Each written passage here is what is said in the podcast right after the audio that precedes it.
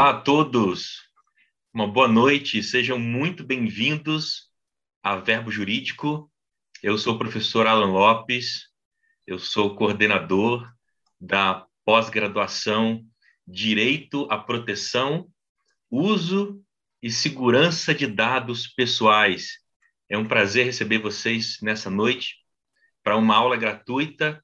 Eu, além de coordenador da pós-graduação, também tenho tido o prazer de ser professor também de algumas disciplinas para os nossos alunos dessa pós-graduação aqui na Verbo. E o nosso assunto hoje é de PO. E para conversar comigo, nós temos aqui a professora, advogada, doutora Keila dos Santos, e eu vou pedir para que ela se apresente para vocês, para que a gente possa começar a nossa aula, que é, na verdade, um grande bate-papo sobre o DPO. Doutora Keila, professora Keila, uma boa noite, seja bem-vinda. Pode se apresentar, por favor. Boa noite, Alan. Boa noite, pessoal.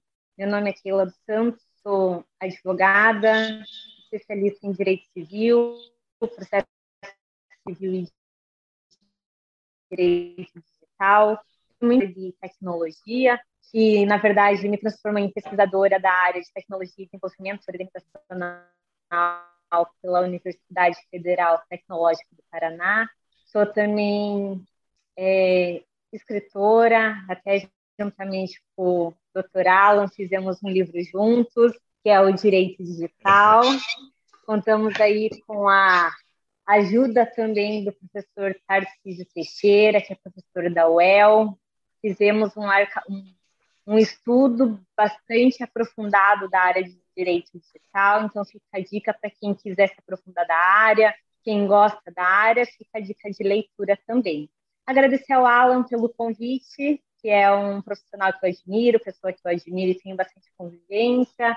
Agradecer a Verbo Jurídico também pela oportunidade espero que a gente tenha uma aula um pouco diferente, um bate-papo bastante proveitoso hoje. Maravilha, professora, até porque o assunto é muito palpitante. A gente te agradece você estar aqui participando conosco, tá? E eu queria começar falando que uma dessas dúvidas, professora Keila, que chegam para mim a respeito desse tema é, primeiro, o que, que muda na prática com LGPD? Tem muita gente falando da teoria, né? Tem muito material doutrinário sobre o tema, mas o que, que na opinião da professora, muda né, na prática com a chegada da LGPD? Ótima pergunta, professor. É, antes da gente poder falar o que muda a LGPD, temos que relembrar um pouquinho o histórico da LGPD, porque ela ainda é um, uma legislação que traz muitas dúvidas, né? É uma legislação de 2018, mas ainda em 2021 está está levantando dúvidas quanto a sua vigência, então tem muita gente entendendo que ela não está vigente só porque a fiscalização, a multa, ela está suspensa, mas não é exatamente isso. A lei está vigente, ela teve alguns percalços é, durante a tramitação da lei, porque ela foi prorrogada algumas vezes, mas vigente ela está. O que ocorre é que a não é possível fazer aplicação da multa pela LGPD, mas a gente já tem aí jurisprudência aplica multa com o Código de Defesa do Consumidor, porque a proteção de dados ela também é prevista no Código de Defesa do Consumidor. Então, falando um pouquinho em relação à LGPD, a gente teve uma, uma situação muito interessante, porque quando começou a discussão, veio muito mais por uma pressão internacional, porque os europeus já estavam muito à frente com a discussão de proteção de dados, e estava dificultando uma relação comercial interna internacional com as empresas do Brasil, porque eles não queriam mais criar parcerias com o Brasil, justamente porque eles estavam se adequando e aqui no Brasil pouco se falava em proteção de dados ou tinha-se cuidados com esse tipo de, de proteção. E o que, que aconteceu? Veio de um lado a pressão internacional para ser regulado e de outro lado o Brasil que não tinha quase nada de discussão do tema. Aí a gente tem dois paralelos totalmente diferentes. A Europa ela vem discutindo proteção de dados desde a época da década de 70, com normatizações, diretrizes. E no Brasil, praticamente a gente só ouviu falar fortemente em proteção de dados quando a LGPD chegou. Então, nesse panorama é, é, geral, eram, é, são duas situações muito conflitantes, né? E o que gerou a LGPD do jeito que veio no Brasil, é, é, aproveitando muito das redações da GDPR, mas num totalmente diferente. E a gente veio, então, com algumas novidades, que são os atores que, que vêm da LGPD. Controlador, operador, quem que é o titular de dados, a autoridade que vai fiscalizar, a NPD, e também o encarregado, que popularmente está sendo falado no Brasil de DPO, Data Protection Officer, que é uma nomenclatura que é, foi pega emprestado já pela GDPR, né? Que é o que a gente vai conversar um pouquinho hoje. Quais são as, as funções da, do, do DPO, é, o que, que ele deve ter de características, é mais ou menos isso que a gente vai falar um pouquinho hoje. Maravilha. É, esse cenário que a professora pintou em relação à segurança jurídica realmente é o acho que é o cerne, né, professora, da questão toda, é, essa indeterminação, né, que ficou se entrava não entrava, gerou um pouco de insegurança jurídica e eu queria até aproveitar para comentar com, com nossos alunos, com o pessoal que está assistindo, que uma das coisas na prática que mudou com a LGPD foi a preocupação das empresas em relação às penalidades. Porque, como a professora muito bem colocou, nós já tínhamos alguma coisa no nosso ordenamento jurídico relacionado à proteção de dados, né? A professora mencionou muito bem Código de Defesa do Consumidor, Constituição Federal, é, o Marco Civil da Internet, mas, por experiência, professora, alguns empresários, sabe, que eu tenho conversado, é, quando eles ouvem toda essa apresentação que a gente faz sobre a importância da LGPD, os direitos dos titulares, que inclusive é uma matéria da nossa pós, é, eles não dão muita atenção. Agora, quando você toca no assunto da multa, né, que pode chegar a milhões, 50 milhões de reais por infração, olha, já tive experiência, professora, da reunião o empresário, né, o, o diretor, o dono da empresa estava desenhando, ele não me, não me dava atenção.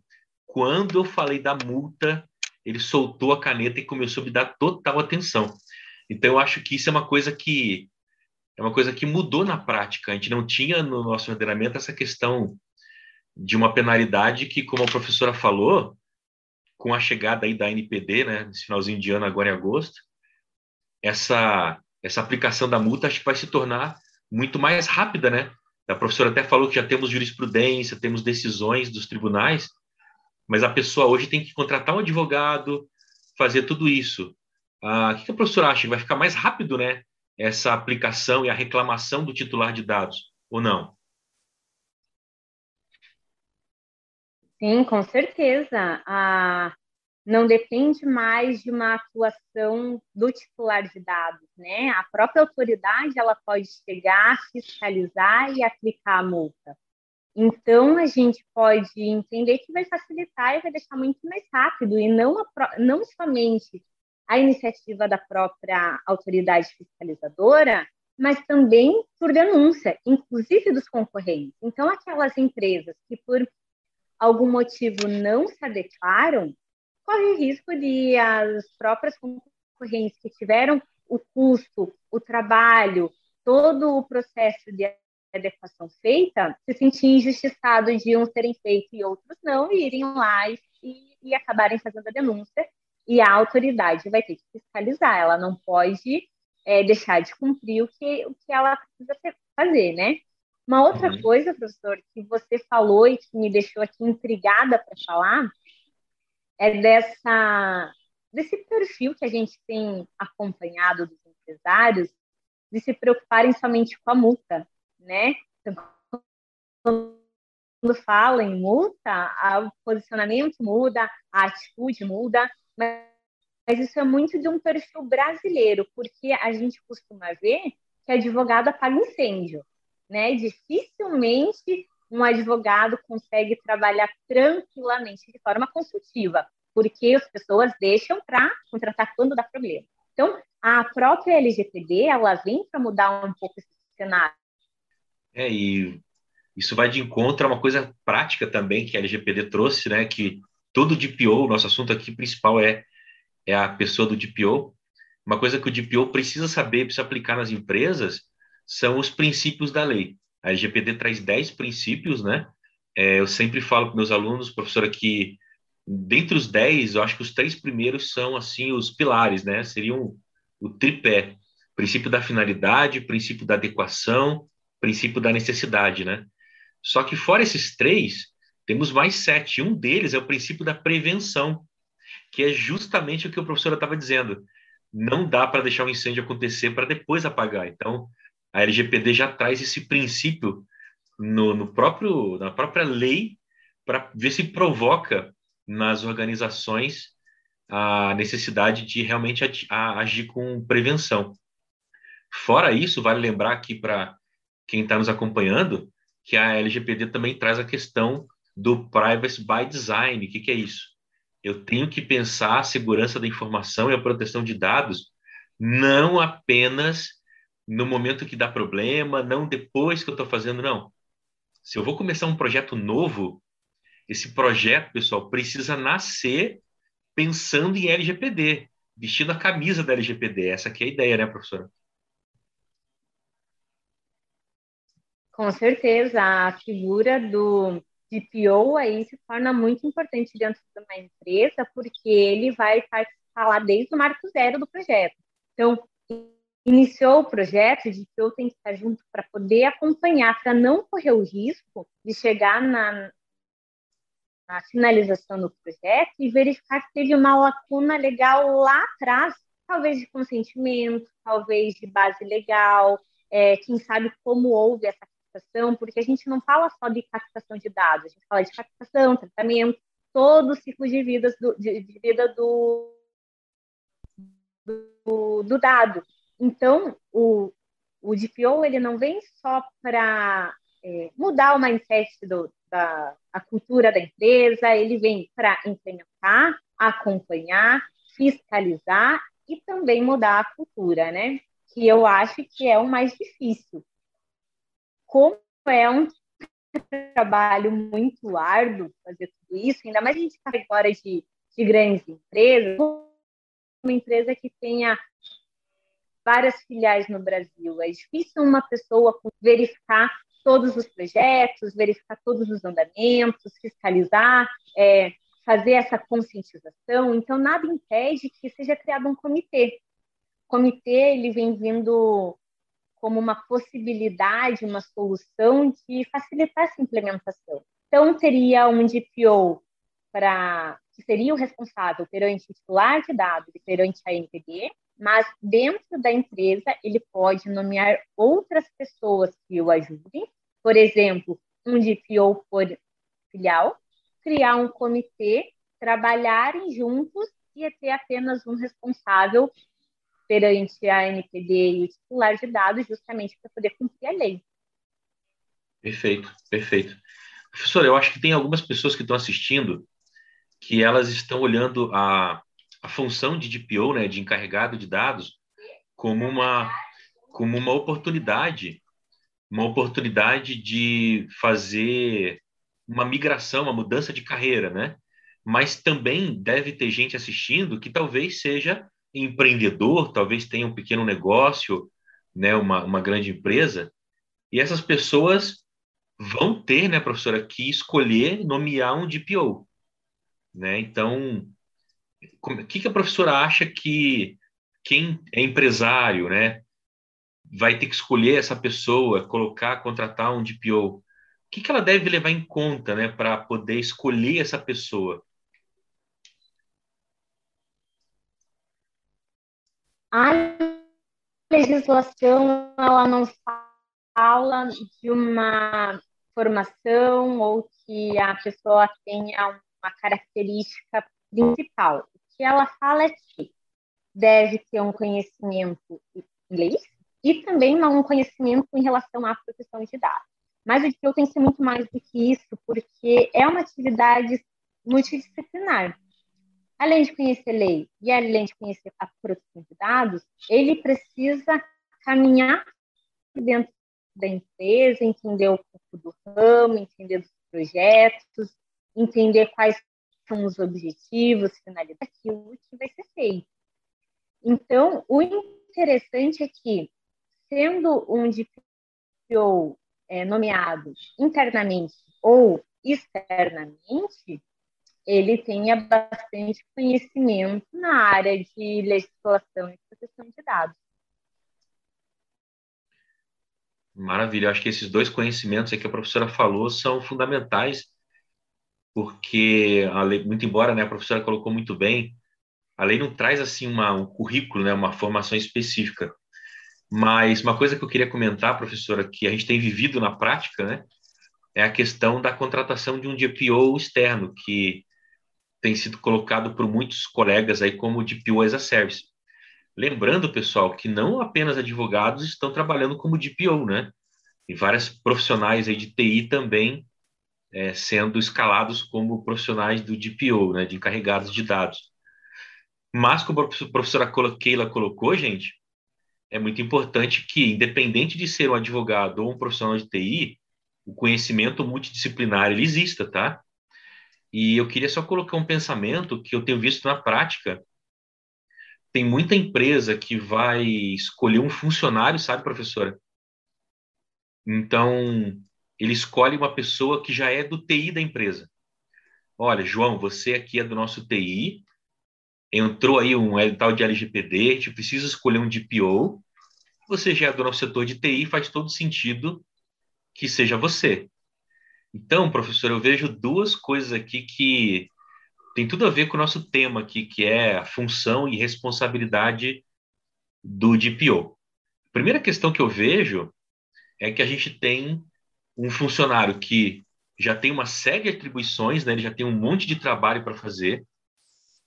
Algumas empresas que eu presenciei, que eu testemunhei, elas queriam que aquele funcionário assumisse a posição de DPO, sem nenhum tipo de aumento salarial, de uma contrapartida disso. Só ia aumentar mesmo a responsabilidade da pessoa dentro dentro da empresa. Então, primeira primeira questão que eu vejo, professor, é a resistência do funcionário de não querer aceitar, né? O caso que eu estou comentando com vocês, professora, é esse profissional de TI ele chegou a dizer, olha, eu não tenho a menor interesse, porque eu já tenho muita atribuição. E quando eu expliquei para ele a responsabilidade que é ser um DPO, que a gente vai falar cada vez mais aqui na nossa aula, é, ele não quis assumir. Então a empresa acabou contratando um DPO as a service, né? um DPO é, externo. E só uma segunda coisa, professora, que vai muito de encontro ao que a professora disse também, que é a questão de uma possibilidade de conflito, sabe? Porque é, a pessoa já tem uma função, que é ser TI da empresa. A nossa LGPD fala que o DPO deve ser um dos responsáveis por indicar as melhores boas práticas para que a empresa aplique né, segurança da informação. Então, eu acho que é um pouco confuso, porque a pessoa que vai fiscalizar, que é o DPO, também é a pessoa que vai fazer. Como que é aquele ditado que a professora fala? A caneta que dá vai ser a mesma caneta que vai fiscalizar. Isso não dá certo. A pois é. pessoa, é. se eventualmente ela tiver cometido algum erro, ela vai jogar para ele debaixo dos panos, né? É difícil né, a pessoa ao fiscalizar. Verdade. Professora Keila, olha, temos um comentário aqui. Maikiele Erati diz o seguinte: mesmo vigente ainda, os empresários, seja de grande ou de médio porte, estão dizendo que a lei não vai pegar.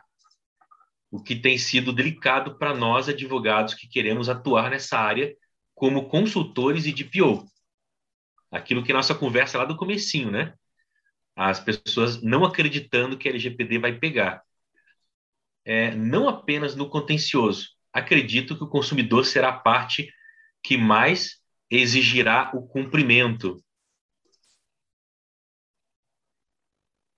Eu vou deixar a professora comentar, mas eu vou dizer que eu já de cara eu concordo, até porque quando a gente pensa no Código de Defesa do Consumidor, lá em 90, né, teve todo um alvoroço que me parece muito parecido com o que está acontecendo agora com, com as empresas na LGPD. Não se sabe o que vai acontecer muito bem. E na, na época do CDC era a mesma coisa, né? E ao longo dos anos, professora, a gente percebeu que o consumidor se tornou cada dia mais ciente dos seus direitos.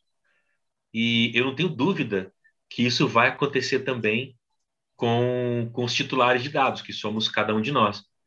É, só para comentar, já passo para a professora, só queria lembrar o pessoal que uma das disciplinas da nossa pós fala só sobre direitos de dados, direitos dos titulares de dados.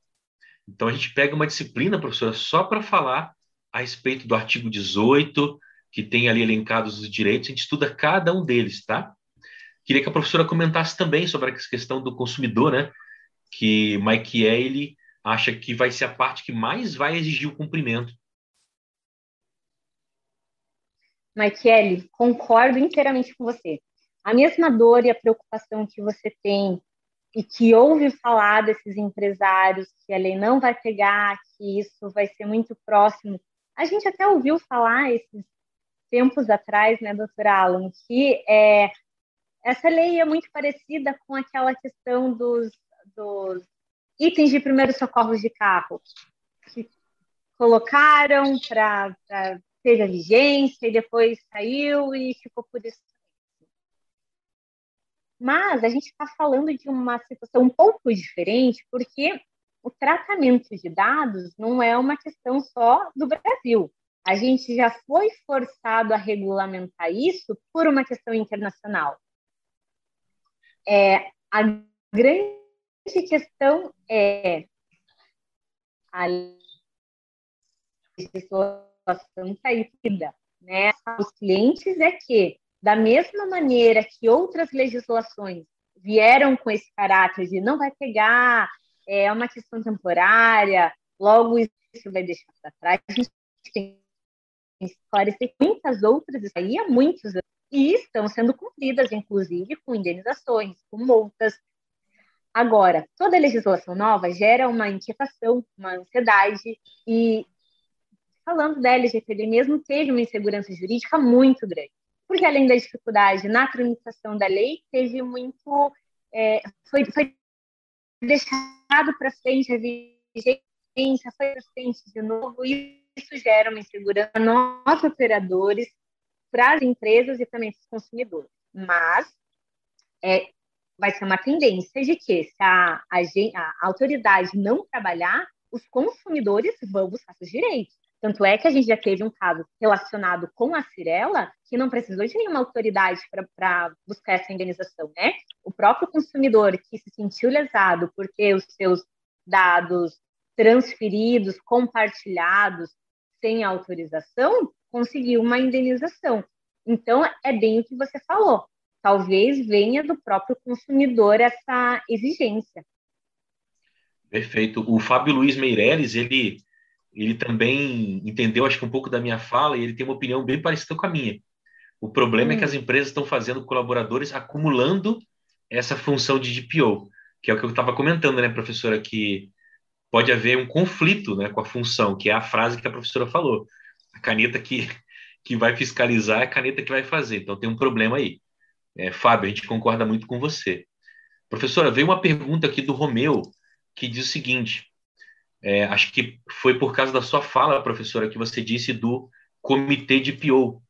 Ele perguntou o seguinte: o DPO trabalha em conjunto com o comitê? Haveria uma hierarquia?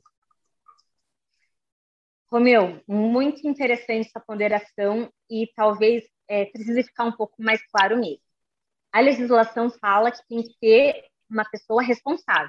Então, para tanto para o titular de dados quanto para a autoridade, tem que falar quem é o DPO. Ah, é o Romeu.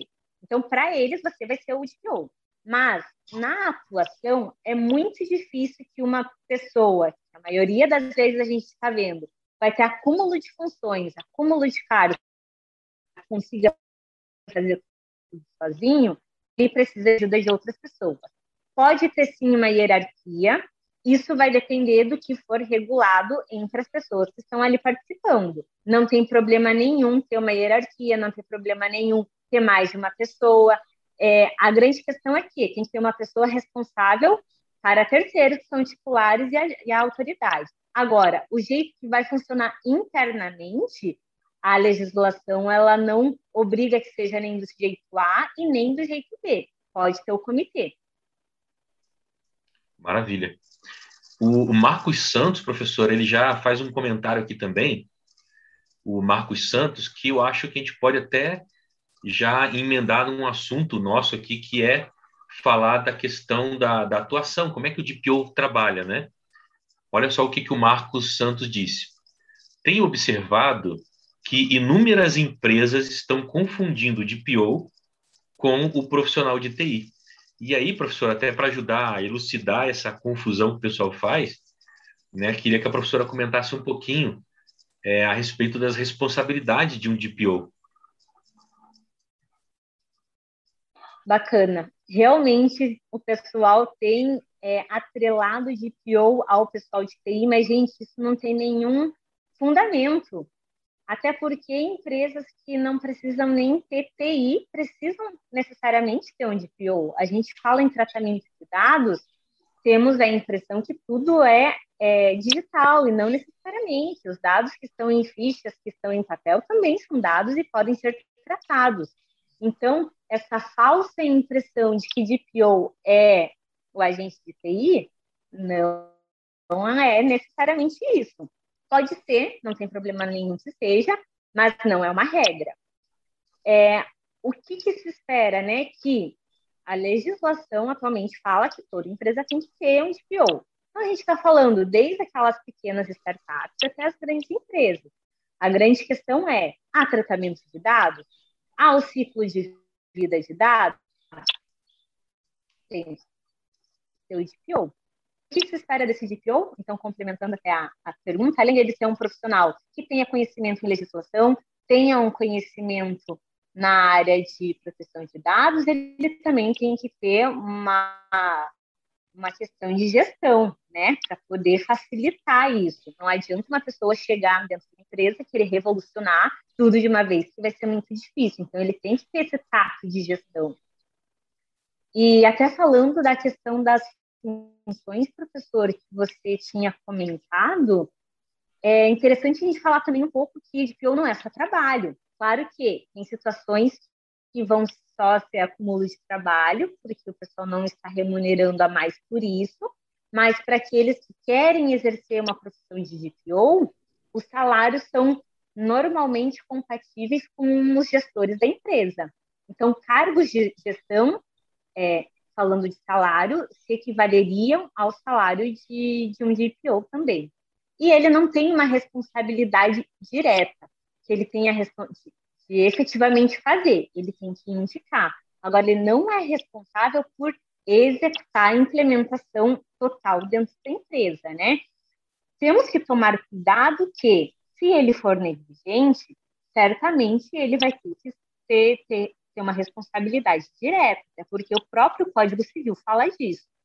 Então, temos que ter cuidado, porque negligência, imperícia, imprudência, tudo isso pode gerar uma indenização caso venha alguma multa por culpa do DPO. É verdade. E eu queria até aproveitar esse gancho do Marcos Santos para comentar que acho que até a professora já falou sobre isso, mas quando a gente vai falar em adequação, né, buscar o compliance da LGPD numa empresa, seja o tamanho que for, pessoal, o DPO tem que acompanhar desde o começo.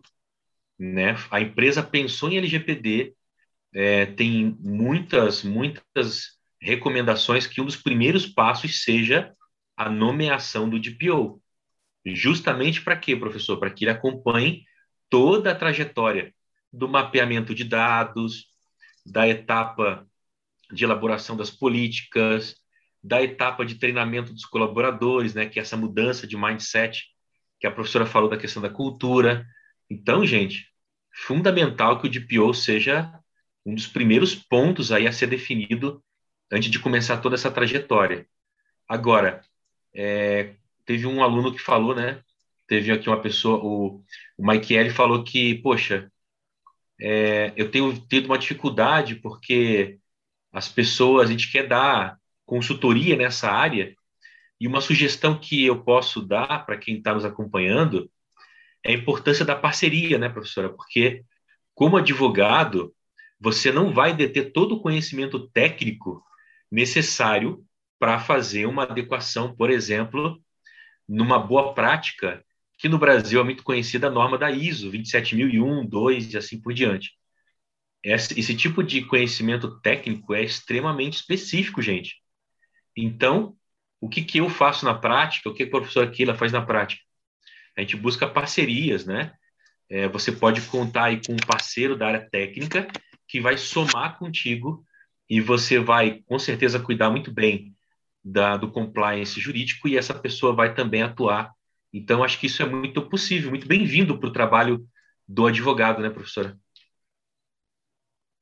Sim, isso mesmo. É muito difícil todas as pessoas terem todas as competências, né, com maestria.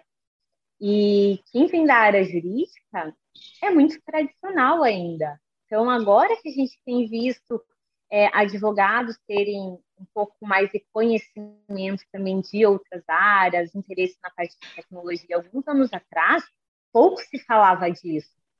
E justamente como dificilmente teremos todas as competências, parcerias podem facilitar muito isso. Nós, no escritório, temos parceiros é, da parte de dados, da parte de tecnologia, justamente para andarmos juntos nas adequações. Então, um faz a parte jurídica, a parte técnica, para a gente andar alinhado. Legal. O Fábio Luiz Meirelles fez um comentário assim, olha que bacana, professora. Ele disse: possuíamos, tínhamos aqui um comitê de segurança da informação. Cancelamos. Criamos um comitê único para a política de segurança da informação e LGPD. Esse comitê ele é independente e o DPO é apenas um dos membros do grupo. Eu acho legal porque, como a professora já falou, gente, o DPO. Essa é a ideia mesmo. Sim, porque o DPO é que ele vai, ele vai ser um concentrador, ele vai receber a, a denúncia do titular, a reclamação ou a requisição, melhor dizendo, do titular.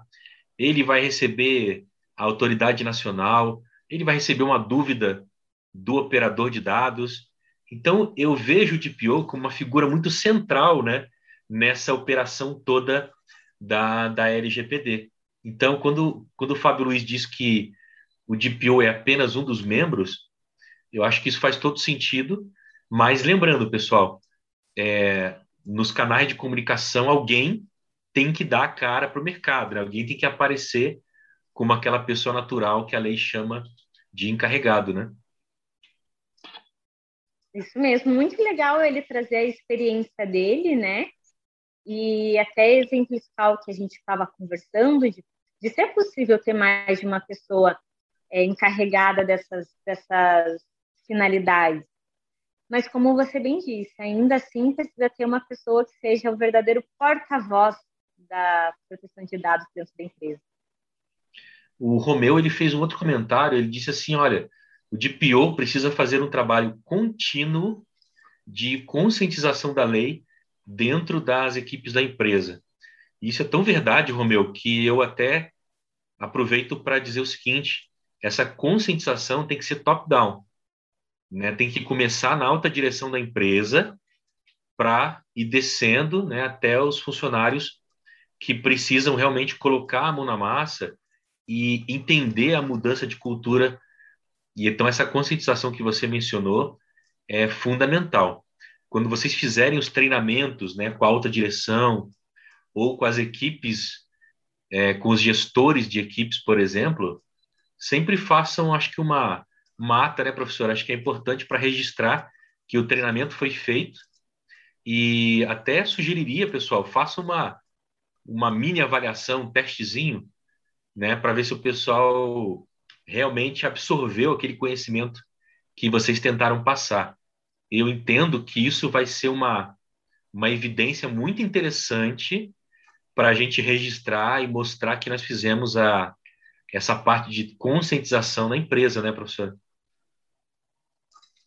Com certeza. É, Romeu, eu ainda falaria mais, que a parte de conscientização é o maior desafio de todos. Porque agora possa entender e nem sempre está disposta a mudar os processos internos por causa dessa situação. Então, como o aluno mesmo disse, importante é ato se não for possível fazer essa mini avaliação, que pelo menos pede a no, no dia do treinamento. Tal, foi feito treinamento sobre a LGPD, boas práticas, e ao final colher a assinatura de quem participou. Maravilha. Maravilha. Professora, o que a professora diria para uma pessoa que quer se tornar um DPO, né?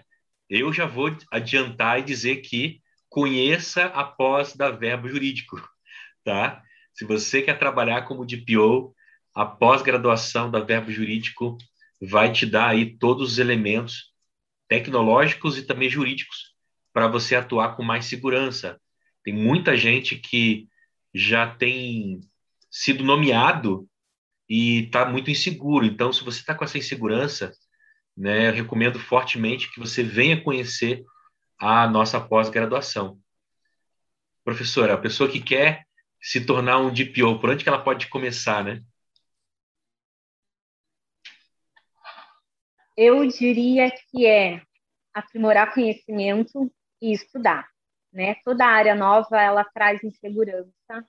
Então a primeira a, e eu acho que a mais importante dica que eu falaria é estude.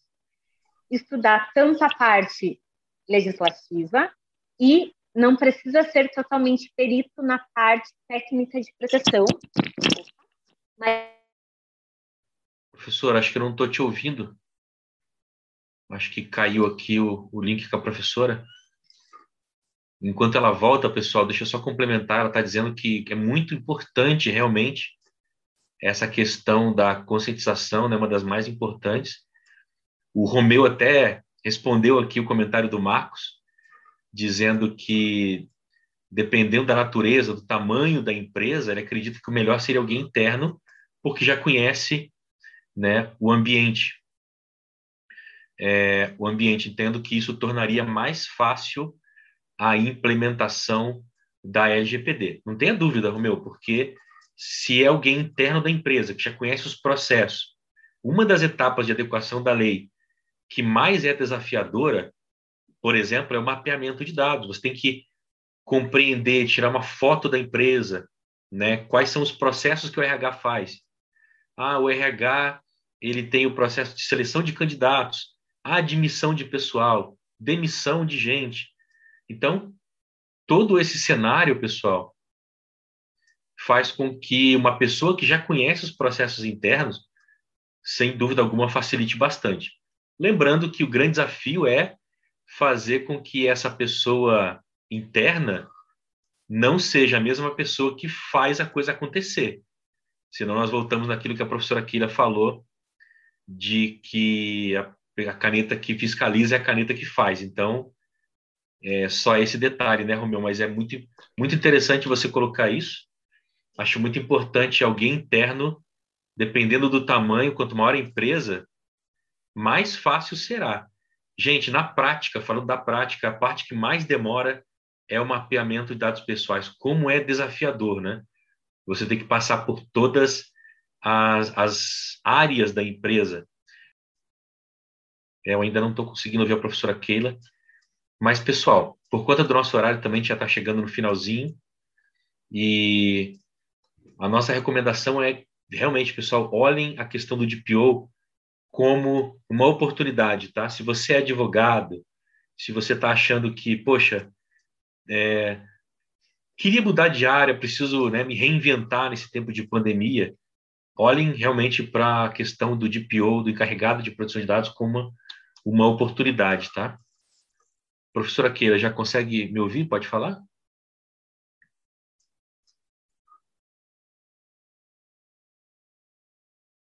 Com certeza, viu, Fábio Silveira? O Fábio disse o seguinte, que bacana falar sobre o DPO, mas seria importante também focarmos sobre a aplicabilidade da LGPD na prática. O DPO é uma consequência. Eu acho que vale uma, uma live, Fábio, só para falar sobre isso, né, dos principais aplicações da LGPD na prática. O DPO é uma consequência, mas ele tem que saber dessas, dessas questões práticas. Como que eu aplico os princípios na prática? quais são os direitos que eu tenho que respeitar, quais são, como que eu aplico as bases legais, consentimento, é, legítimo interesse, como que eu aplico é, a, a, base legal que fala de contrato, cumprimento de obrigação legal, proteção ao crédito. Tem muitas bases legais que na pós a gente estuda cada uma, uma por uma, né? Então, muito obrigado, Fábio Silveira, pelo teu, pela sua sugestão, tá? Com certeza vale uma live só para isso, pode aguardar. A Verbo Jurídico está preparando novos eventos, lives em formato de congresso, com outras participações. E pode aguardar, Fábio, vamos ter novidades sim, falando da questão prática da LGPD, tá? É... Ah, o Marcos Santo disse o seguinte, professora: conscientizar a diretoria nem sempre é um trabalho fácil. Santo de casa nem sempre faz milagres.